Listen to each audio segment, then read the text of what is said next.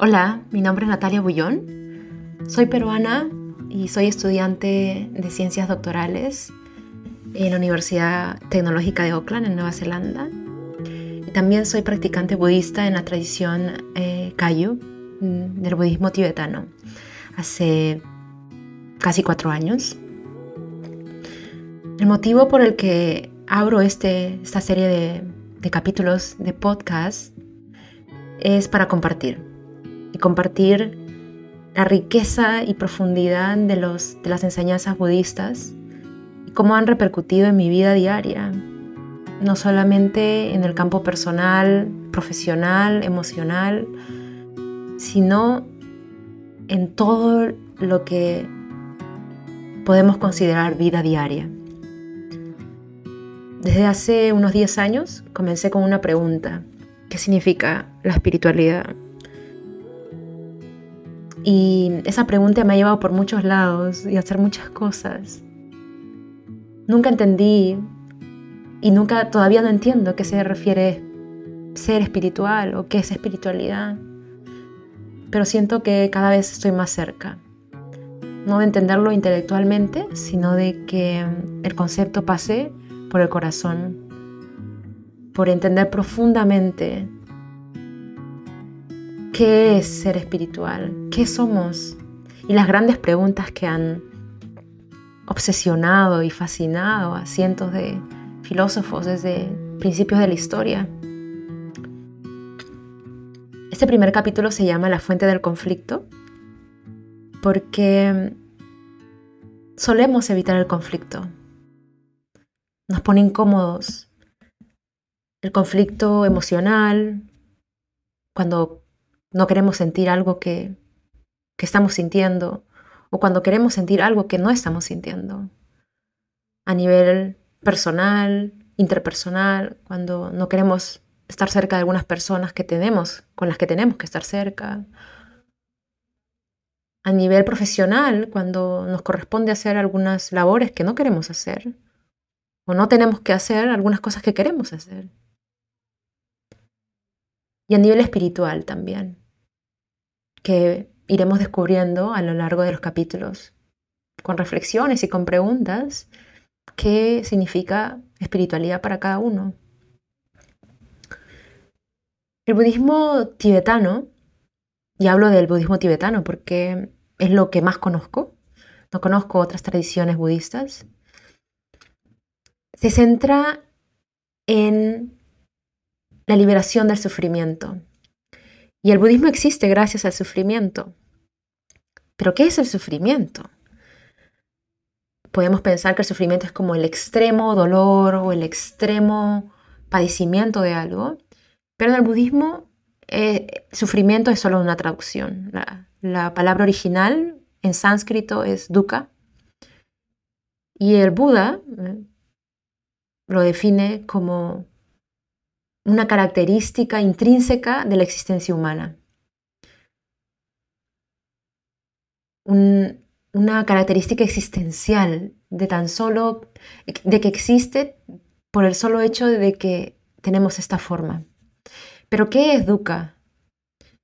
Y dukkha puede ser traducido como sufrimiento, como insatisfacción, como infelicidad, como disconformidad, todo aquello que no, que no tiene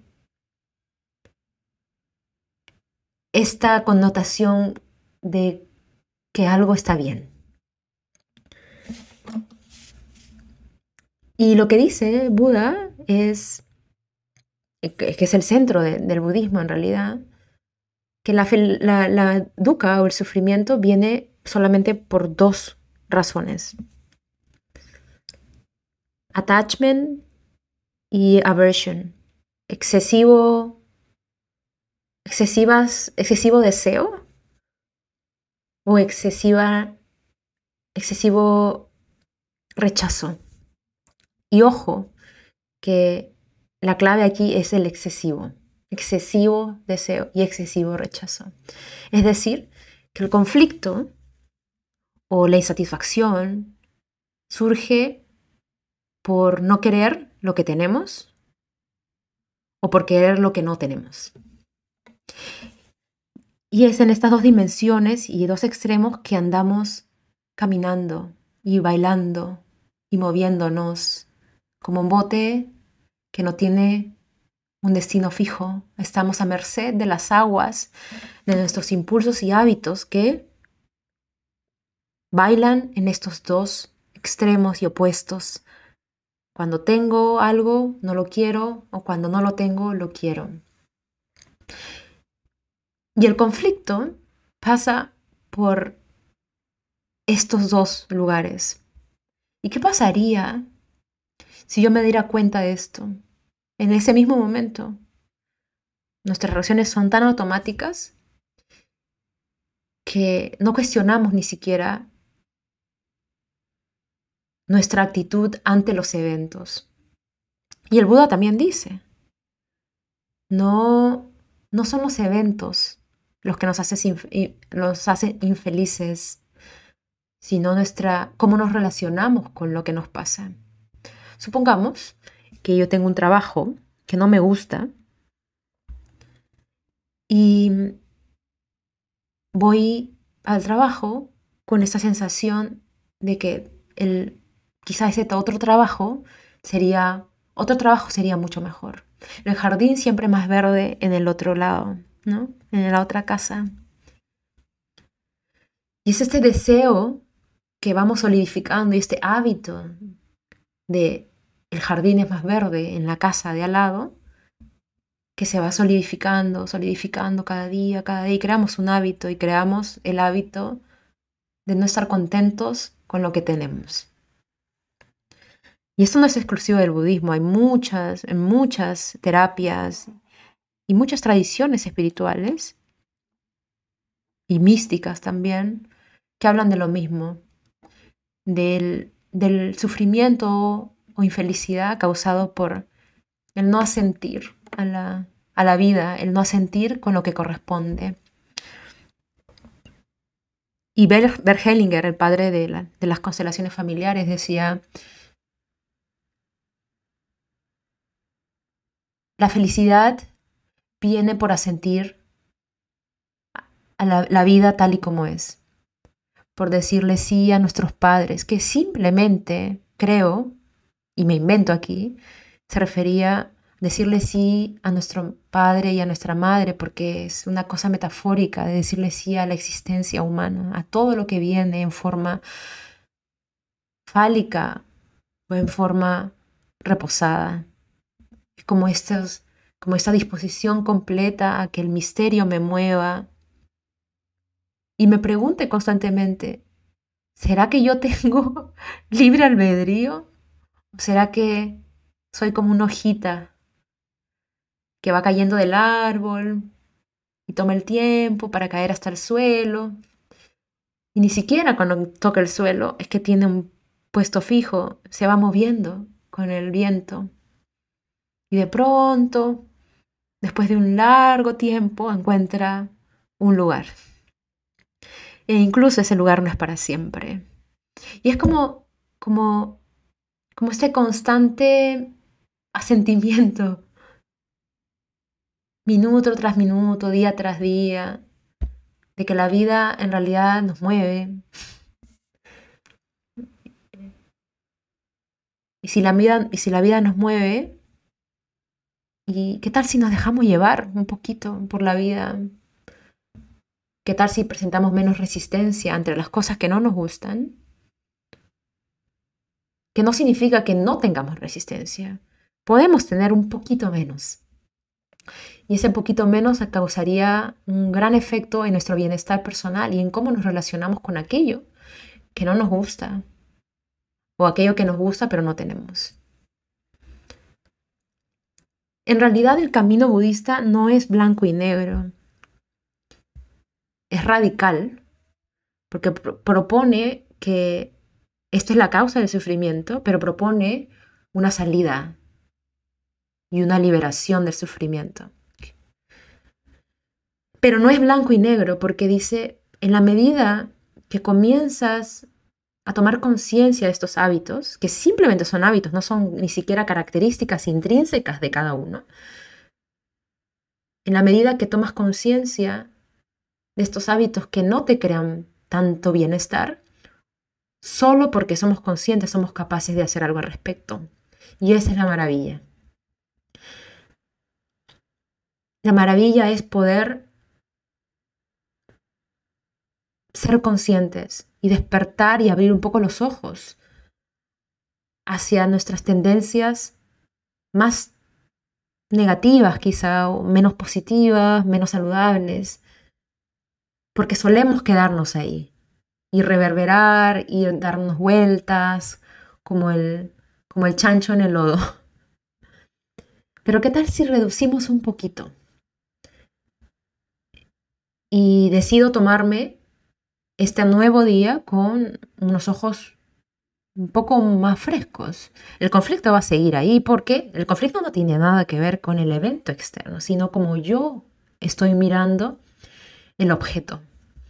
Llámese trabajo, pareja, enfermedad, familiar, incapacidad. entonces lo que tiene que cambiar en realidad no es el objeto, sino mi mirada hacia ese objeto y cómo me relaciono con ese objeto de, tal magnitud, de tan intensa, de tan intenso, de tan intenso deseo o tan intensa aversión a quizá, bueno, un poco menos. Nos daríamos cuenta de que ese poco menos causaría un gran impacto en nuestro estado más reposado y más contento de nuestra vida. La fuente del conflicto no está afuera. La fuente del conflicto está en, adentro, en nuestra imposibilidad de abrir los ojos hacia cómo nos relacionamos. ¿Y por qué pasa esto? Eh, en el budismo se habla de la ignorancia. Y la ignorancia no intelectual, no de que nos falte conocimiento, sino una ignorancia de no ver que todo es impermanente, que todo es transitorio.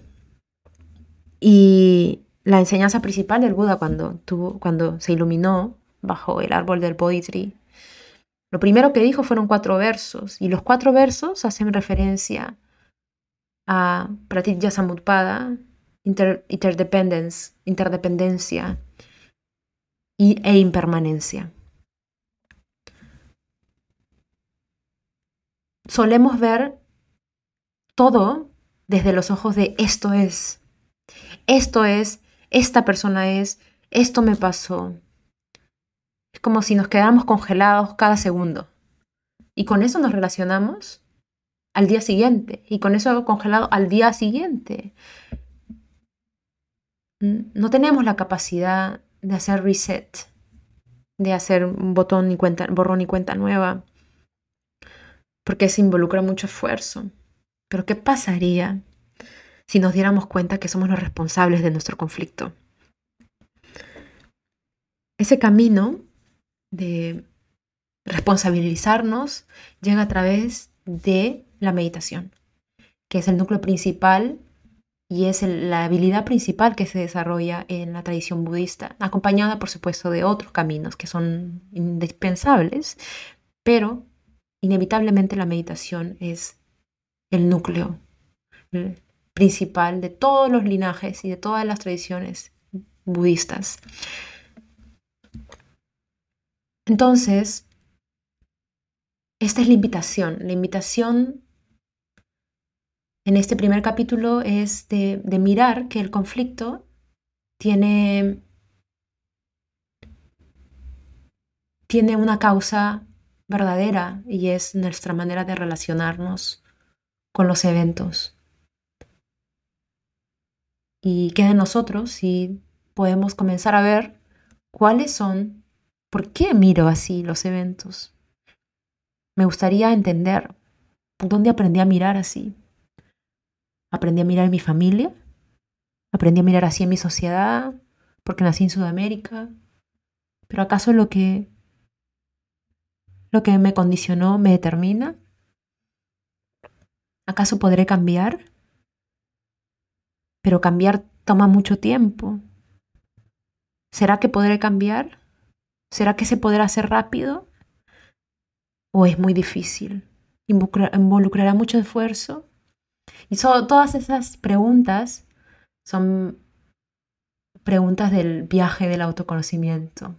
Finalmente el budismo apela al autoconocimiento y al despertar, al despertar a la luz de la conciencia, que se puede llamar de diferentes cosas, se puede llamar divinidad, sacralidad, eh, el Buda interior, la naturaleza crística, el Espíritu Santo, el misterio. Me gusta pensar que, que despertamos a despertamos para volver a casa. Una, una cosa muy loca, como para despertamos porque nos damos cuenta que nos vamos a ir pronto y nos vamos a ir de regreso a casa. Y esa casa para mí es el del lugar donde venimos, que es conciencia pura, existencia pura, sin conceptualización, un espacio, un espacio, ni siquiera que se puede, puede definirse la matriz, el útero cósmico. y, y, la invitación es a, a, a a los ojos. El Buda, Buda simplemente significa el despierto. La naturaleza búdica, el Buda interior hace referencia a nuestra naturaleza interior despierta, ¿Despierta qué? Despierta esa realidad donde vemos las cosas como fijas, donde podemos abrir los ojos a, a ver las tres condicionantes de todos los fenómenos, la impermanencia, el cambio y que todo está condicionado por algo más, que nada es permanente por sí solo. Cuando abrimos los ojos a, estos estas tres marcas de todo lo que existe. Algo en nosotros encuentra alivio. Quizá al principio encuentre un poco de desesperación, porque no puede creer que todo sea tan efímero y la naturaleza efímera de la vida, y principalmente de la nuestra. Pero hay algo que se va haciendo más ligero. Y eso creo que es la identidad. Se va haciendo, se va fragmentando un poquito, poco a poco, se va haciendo menos, menos dura. Y allí entran, otras herramientas, al menos en la tradición budista, para acelerar hacia adentro, no acelerar hacia afuera y hacerlo más rápido, sino como a excavar y a remover las, las raíces de nuestras potencialidades y de nuestros dones y de vivir en sintonía con ellos, entregándolos si son beneficiosos. ¿Por qué no? Bueno, eso. Adiós.